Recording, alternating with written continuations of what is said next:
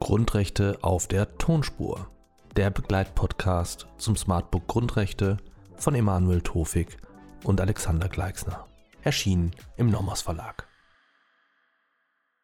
Meine sehr verehrten Damen und Herren, herzlich willkommen zum nächsten Grundlagenvideo zur Grundrechtsfähigkeit juristischer Personen. Können sich auch juristische Personen auf Grundrechte berufen? Juristische Personen des Privatrechts und Personenvereinigungen können sich nach Artikel 19 Absatz 3 Grundgesetz auf Grundrechte berufen, wenn die Voraussetzungen von Artikel 19 Absatz 3 Grundgesetz erfüllt sind. Was sind diese? Zunächst einmal muss es sich um teilrechtsfähige Gebilde handeln, also um juristische Personen. Das sind grundsätzlich alle juristischen Personen des Privatrechts, GmbHs, Aktiengesellschaften, Vereine, ebenso wie die Personenvereinigungen, beispielsweise die offene Handelsgesellschaft oder die Gesellschaft bürgerlichen Rechts. Ausnahme sind hier solche juristischen Personen des Privatrechts, die dem Staat zuzuordnen sind. Also vollständig der öffentlichen Hand gehörende Unternehmen oder gemischtwirtschaftliche Unternehmen, wenn diese vom Staat beherrscht werden. Das heißt, wenn der Staat die Mehrheit der Anteile am Unternehmen hält. Ich darf dafür auf unser Video zur Fraport-Entscheidung verweisen. Grund das Konfusionsargument, der Staat kann nicht gleichzeitig grundrechtsverpflichtet und grundrechtsberechtigt sein und es soll ihm verwehrt werden, eine Flucht aus dem öffentlichen Recht, eine Flucht aus der Grundrechtsbindung ins Privatrecht.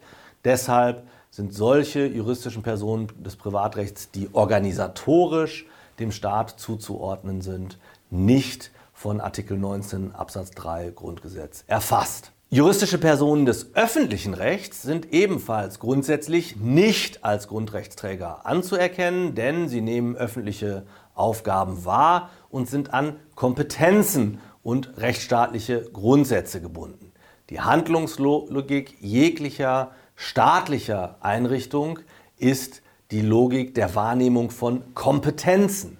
Dagegen ist die Handlungslogik von uns Bürgerinnen und Bürgern diejenige der Freiheit. Wir, Sie und ich nehmen Freiheiten wahr. Der Staat handelt indessen nie in der Wahrnehmung von Freiheiten, sondern immer nur in Ausübung von Kompetenzen und Aufgaben.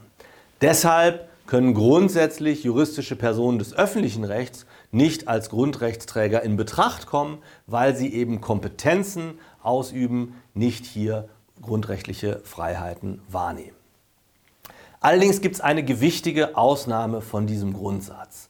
Und zwar dann, wenn die der juristischen Person des öffentlichen Rechts übertragene Aufgabe, Zitat Bundesverfassungsgericht, unmittelbar einem durch bestimmte Grundrechte geschützten Lebensbereich zugeordnet ist oder ihm Kraft Eigenart von vornherein zugehört.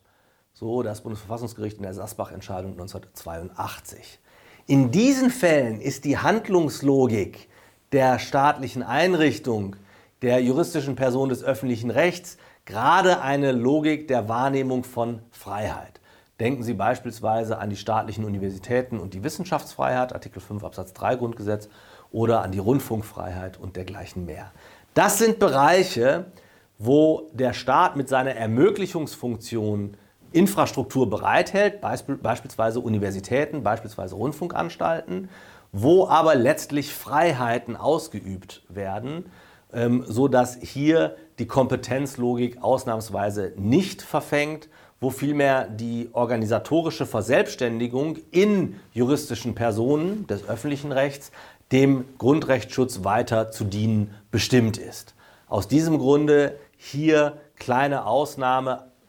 In diesen Fällen kann ausnahmsweise sich auch eine juristische Person des öffentlichen Rechts auf Grundrechte berufen, wenn es eben eine solche grundrechtstypische Gefährdungslage gibt. Zweite Voraussetzung für die Anwendbarkeit von Artikel 19 Absatz 3, also erste Voraussetzung juristische Person. Zweite ist, dass es eine inländische juristische Person sein muss. Das bedeutet, wenn der Sitz, also der Mittelpunkt der Tätigkeit im Bundesgebiet ist. Die Staatsangehörigkeit der Mitglieder, der Gesellschafter, spielt keine Rolle. Es geht sozusagen um die Staatsangehörigkeit, wenn Sie so wollen, der Gesellschaft. Und die bestimmt sich nach ihrem Sitz und nach ihrem Tätigkeitsmittelpunkt. Ausnahme ist hier wiederum Artikel 18 AEUV. Unternehmen mit Sitz in der EU ist derselbe Schutz zu gewähren wie deutschen Unternehmen. Das ist das äh, Parallelproblem zur Anwendbarkeit der deutschen Grundrechte auch auf äh, Unionsbürgerinnen und Unionsbürger, also Bürger aus den Mitgliedstaaten der Europäischen Union. Dazu darf ich Sie auf unser gesondertes Video verweisen. Dritte Voraussetzung, also erste Voraussetzung juristische Person, zweite Voraussetzung inländisch, dritte Voraussetzung ist, dass die Grundrechte dem Wesen nach auch auf ähm, äh, diese juristischen Personen anwendbar sein müssen.